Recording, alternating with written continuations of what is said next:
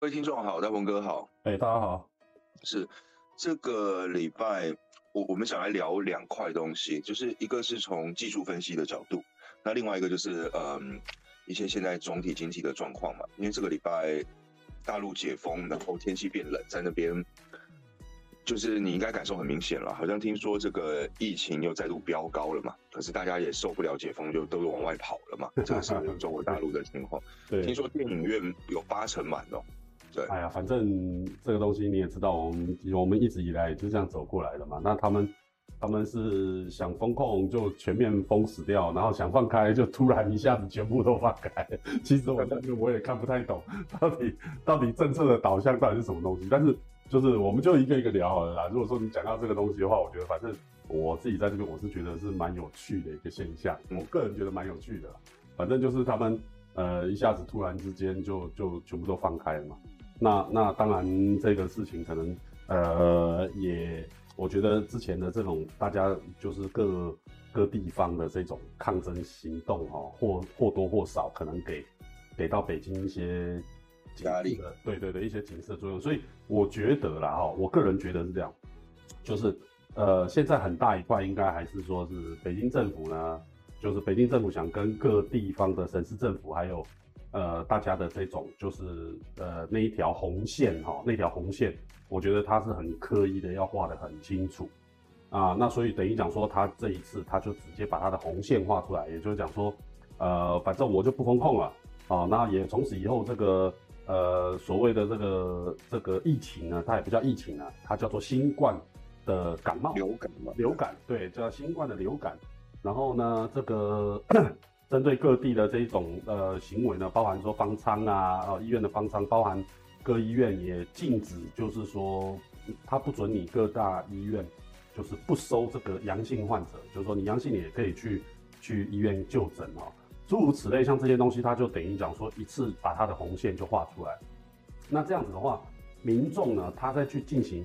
就是说不满意的一些抗议的时候，他就会比较容易 区分，就是说。到底哪一些是中央的这个政策错误，还是说是你地方政府的瞎折腾？我这样讲，你懂我意思吗？嗯嗯，就说民众他就比较容易去分分分呃分出来这个就就是事情。就比如说这个你医院，我我比如说我已经确诊了，那我我我要去医院看病，那你这个医院不让我进去，那你这肯定是违反了中共中央的这个指导意见，哎政策，因为中共中央已经很清楚的告诉你说，你各医院不可以拒绝这个阳性患者啊。那那包含就是说，你把把人家整个封锁在楼里面，然后一一一封封个十几天、二十几天，甚至两三个月都有可能。那这个现在反正也也中央也划清楚了界限，就是这个是不允许的，啊是不允许的，就已经是全面放开了。像我们有时候坐那个高铁啊，然后搭飞机啊，我们在大陆的话都需要要有一个这个呃就通行码嘛，啊通行码，他们这边的话就是相对来讲还是会比较怎么讲，还是会比较。呃，IT 技术我觉得相对来讲还是比较好一点。那我们就是跟微信做结合，微信跟支付宝做结合，就是反正你只要进这种高铁站，或者是你搭乘这个呃大众的这个呃运输系统啊的时候，或者是你进出百货公司这种人比较多的地方的时候，你就扫一下二维码，让这个呃出入口的这个管理的保安人员看一下你是一个绿码且可以通行的状态，那那他就让你进去嘛，啊，他就让你进去，那。这一块都现在目前为止已经全部都取消了，哦，全部取消。那也意味着就是说，它以后所有的大众系统呢，包含飞机、包含高铁、包含船，哦，从此以后就再也没有，呃，也不是从此以后，就是目前来讲就已经全面的取消了，哦，就是所谓的绿码通行制的这种呃通行制度，哈。就就就就全部都取消了，所以现在目前反正大陆是这种状态，所以呃难保就是说未来的一两个月甚至两三个月的时间范围内，他们的这个呃染疫的人口可能会暴增，哈，可能会暴增。但是我觉得反观反正，呃台湾人经过的路程了，对了，这这个是必经的过程啊，无论它的公告的数字哦，无论它公告数字是真或是假。我觉得其实已经没有什么所谓的真假的问题了啦，这个这个是必然发生。既然它是感冒嘛，呃，他们已经定义为它是感冒的状态。那既然是感冒，那就不用公告啊。这个其实呃，这个所谓的这个数字真假其实已经没有什么意义了。这跟台湾当时那时候呃刚刚开始发行这个叫做呃校正回归吧，对，就自自自呃自检的这一种那那个、嗯呃设备的时候，就是大家那时候要排队去买嘛，五百好像五百块三盒嘛，还还还是五百块一盒，我我我也我也有点忘了。反正那时候大家不是排队去买那个自己在家里面可以检那个检测的这个试剂的时候，那个时候大家不是也讲这个台湾的数字啊什么很多数字都是假的嘛？因为我在家里面自己验出来了，反正我不上报，你坦白说你你你你你 CDC 你也不会知道嘛。说实话，你也不会知道这个事情。所以嗯所以所以所以其实这个呃，我觉得大家不要 focus 在数字上啊，数字数字现在对呃这些就是放开的这些国家或者是地方，其实已经没有什么太大意义了，因为它一定是这个暴增的嘛，它一定是暴增的。但是这个如果是已经定义成感冒，其实暴增就暴增喽，就大家呃注意一下这个感冒的这个问题，平常出入这种人多的地方，最好还是比如说口罩戴好，就就我觉得这样就可以了。其他的那些事情其实没有什么，呃，没有什么太紧张。但是因为他们可能已经紧张太久了啦，所以大陆现在目前的这个状况就是，反正就是呃，什么感冒药啊，什么什么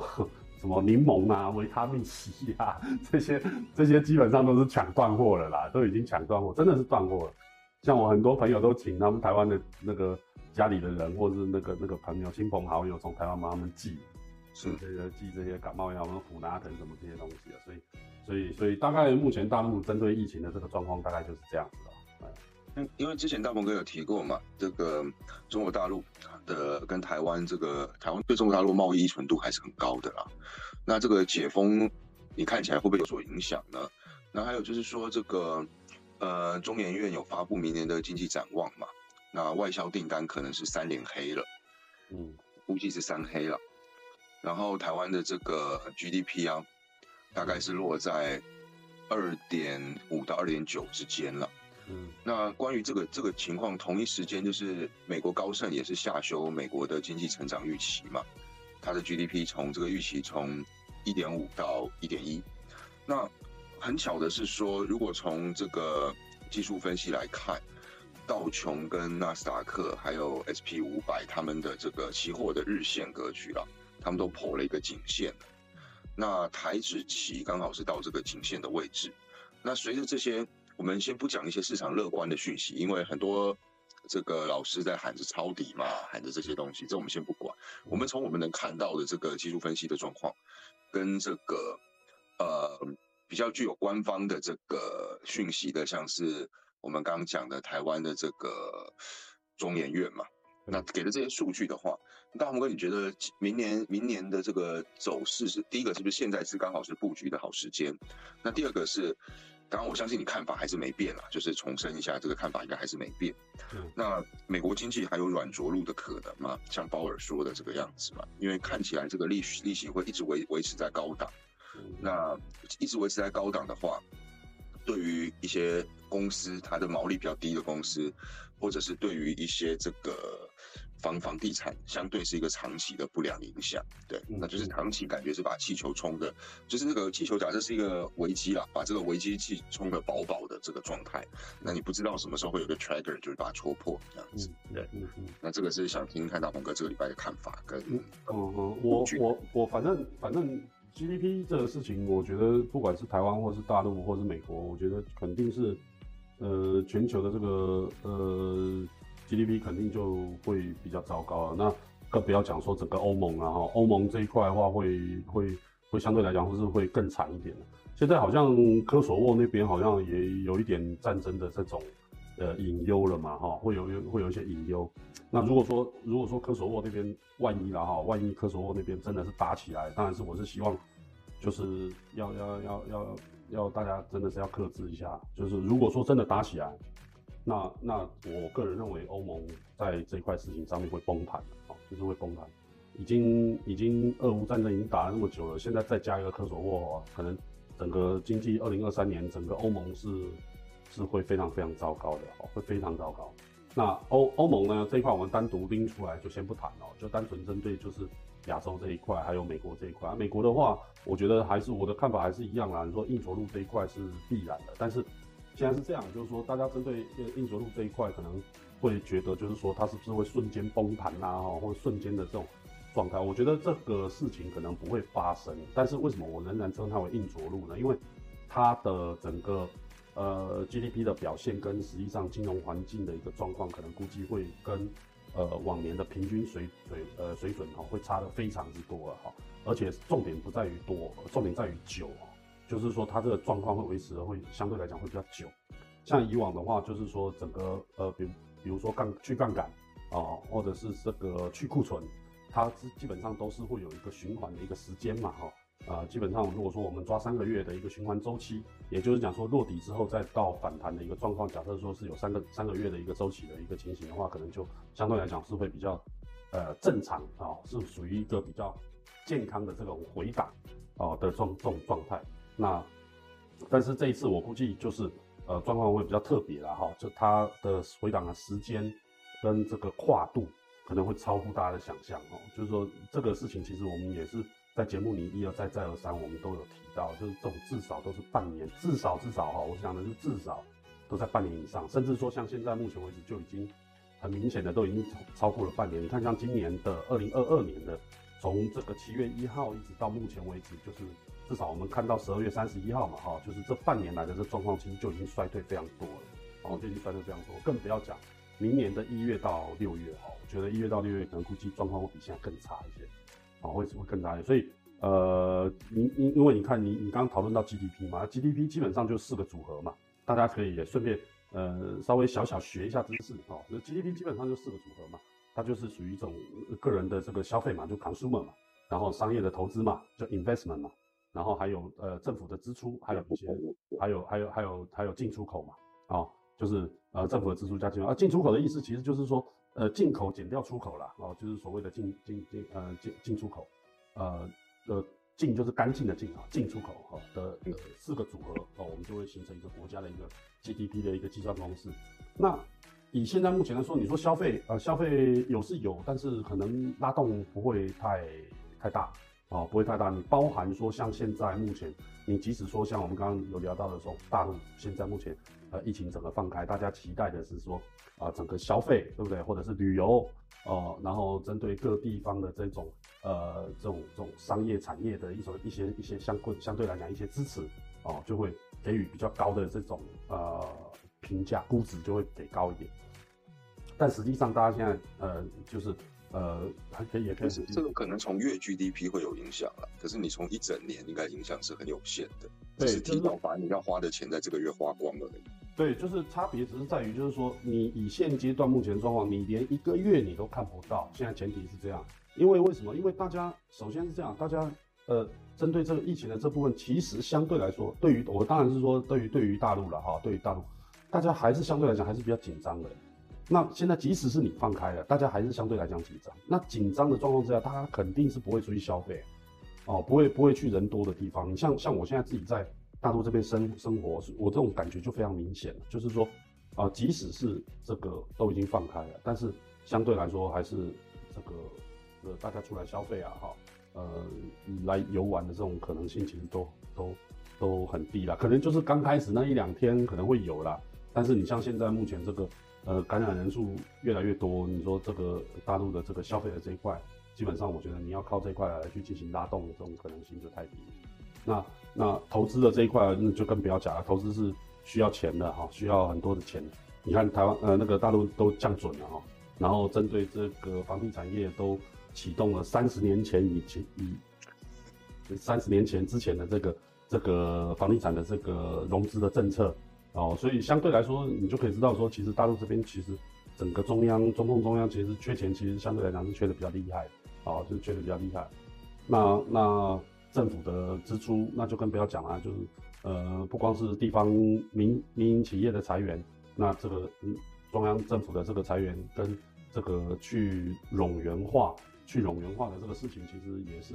呃也是很厉害的，也是很厉害。那我为什么要讲到这么多这个呢？就是因为台湾很大一块的。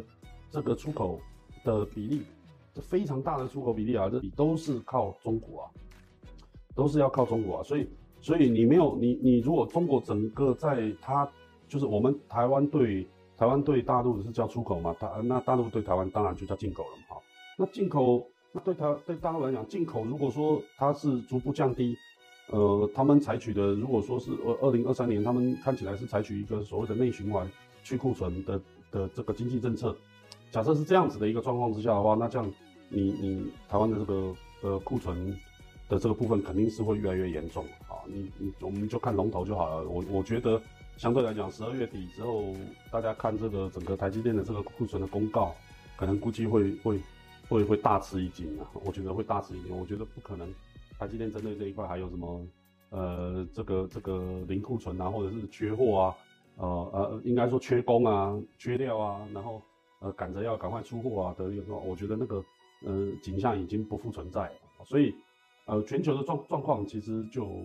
就大概就是这种这种格局了哈，就是这种格局。只是说它这一次你要说瞬间给你来个这个。什么很大的这种黑天鹅，这个这个不好说，我我不好在在这个地方做任何评论。因为不知道，所以才叫黑天鹅嘛。对对对对，没错。所以所以黑天鹅这个事情其实不不太好评断的哈。所以但是就是说，你要说整个国际的这个经济的状况，你说会不会有这个因为疫情的关因疫情转好的关系而会有所谓的转好的迹象？诶，我个人认为是没有这个迹象，即使是呃。就是很片面的一些，呃，就是说利多的一些消息，但是我觉得那个也都不是很持久啦。就是就是它不是它不是核心业务，应该是这样讲，它不是一个属于呃国家的这种战略的核心业务。所以所以以现阶段目前的这个状况的话，我觉得大家可能针对这个明年的这一块的投资还是要呃还是要相对来讲要要非常非常之谨慎，要谨慎谨慎做这个投资。会是比较好的这个策略啊，我的看法是这样。那美股的这个礼拜的这个大跌啊，啊，大鹏，但是大鹏哥主要是做这个台指期权嘛，对不对？就是选择权的部分。那针对美股的这个大跌的时候，大鹏哥有有提早进去布局台指期吗？呃，没有。不过我我最近做了一点黄金，我最我最近做的，对对，我做空了，做做黄金做空。呃，我我觉得好像。就是黄金好像已经走到走到顶了啊！我我个人觉得它的周期是走到顶，无论针对这个保值性啊，或者是说针对这个工业性啊，哦，它都不再具有未来至少半年内的一种呃市场的强烈的需求。所以说我我我有去做了做空了一点黄金，所以但是黄黄金相对是跟这个呃货币是反向的嘛，所以你换句话说，你就是看向美元。会进会进入一个反弹期了嘛？就是继继续往上走了嘛？呃，即使它应该是这样讲，这个事情我们上一周也有讨论过，对不对？就是我我还有跟大家提示，就是说，就是就是说，如果说美元有美元差不多就在这边了，要要再下去有限。对对对对，就是说应该是这样讲。你刚刚讲到的这个这个逻辑，我的认定是这样，我的认定是说，呃，美元它这一次的强势。呃，导致于其他国家货币的贬值，包含哈俄乌战争导致整个欧盟的这一块的，呃，就是说重伤啊哈，重伤。我个人觉得就是美美元在在割韭菜嘛，哦，就是美元在割全球的韭菜，全球的。那目前看起来，反正就是呃日本咯，然后整个欧盟咯，哦这一块先让它割一割。但是你要说它结束了，我觉得并没有啊，并没有啊。就是说，他这一块他割韭菜，他只是他想割的时候，他随时随时出手来去做一下这个动作。你说他现在割完欧盟，然后割完日本，这个事情就结束了吗？我觉得不见得哦。就是说，相对来说啊，因为货币它是属于相对价值嘛。那今天即使说美元它没有采取一些强势美元的政政策或者是导向，它只要让你的货币比它弱就可以了嘛，是吧？就是说，他不用在你的面前跟你讲我的货币比你强嘛。它只要很客观的把事情做成，你的货币比我弱，自然它的美元就上去了嘛，是吧？所以，所以这一块会是一个相互的问题。对，因为货币本来就是相对价值嘛，所以这一块我觉得大家其实要多思考，啊，要多思考，就是说，呃，美元这一块为什么我的看法会是这样？当然也有可能我是错的，哦，当然也有可能我是错的，只是说我是觉得以现阶段目前的这个状况，呃，看起来是没有什么很多很好。这个投资的标的，哦，就是所，所以我最近看上看上黄金，我觉得是一个还不错的一个机会。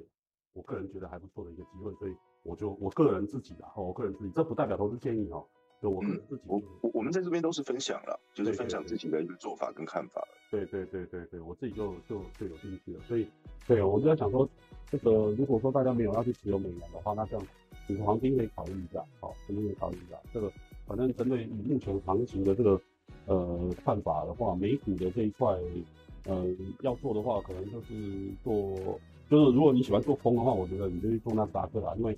呃，做空要做弱势的嘛，做强呃做涨你要去做强势的，好，就是所以等于讲说，如果说它偏空，我是建议大家可以往这个纳斯达克这个产品再去靠，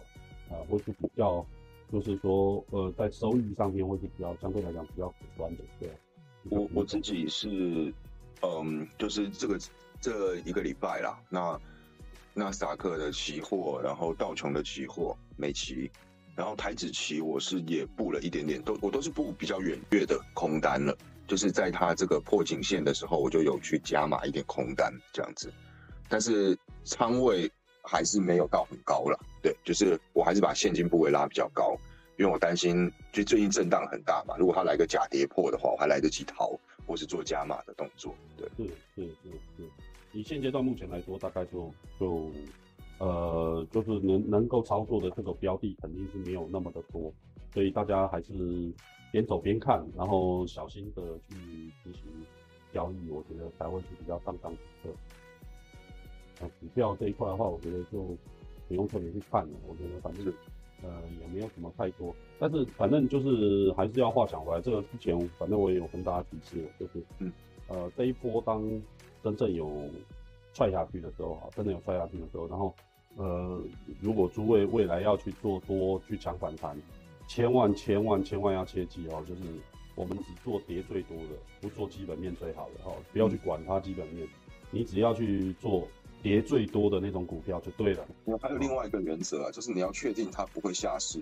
啊，在不会下市的前提之下，选择跌最多的。对对，那当然，比比方说，比方说这个，假如我们现在随便举例了哈，随便举例，然后呃，比方说大家要去做这个船运内股。那大家买就可以买长龙嘛，长龙长龙不会挂嘛，长龙不会挂，不会下市嘛。但是这个整个肋骨估计大家是呃跌的鼻青脸肿哈，或者是说呃这个要去做这个呃自行车啊，最近自行车好像跌得很厉害，所有自行车的这个零组件全部都下去了嘛哈。那个那个如果说要到时候要呃跌完以后要抢反弹的话，肯定也是美利达、巨大哦这种呃还会是还是会是比较好的标的啦，啊，还是会比较好的标的，只是说。这个事情可能离现在还有一点距离哦，就是大家可能稍微再耐心等待一下，会是比较好。哎，现在感觉还是在一个山腰还不到山脚的部分，对对对，不知道会发生什么事。对，就好像我之前讲了嘛，就从从长时间的周期来看，这一波行情其实只是在月线的级别上面涨了一根红红 K。对，那那那长时间的超那个那个周期来看的话，可能它仍然会沿着这个。原本的这个路径继续前进啊，嗯，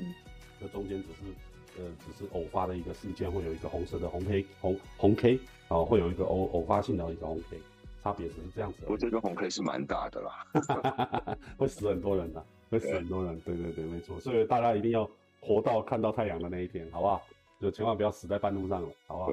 哎，对我的看法就这样子。哎，对啊，最近也是比较一个闷闷的行情了，对，是是。那就是比较坚持，需要坚持信念了。对，是没有错，没有错，是这样。对，但是这样看起来，如果拉到这个这个月线格局啦，我们说我们用台子棋来看好了。嗯，台子棋的这根红 K 刚好是月线格局达到了这个六十个月的均线。那通常长六六十个月是五年线了。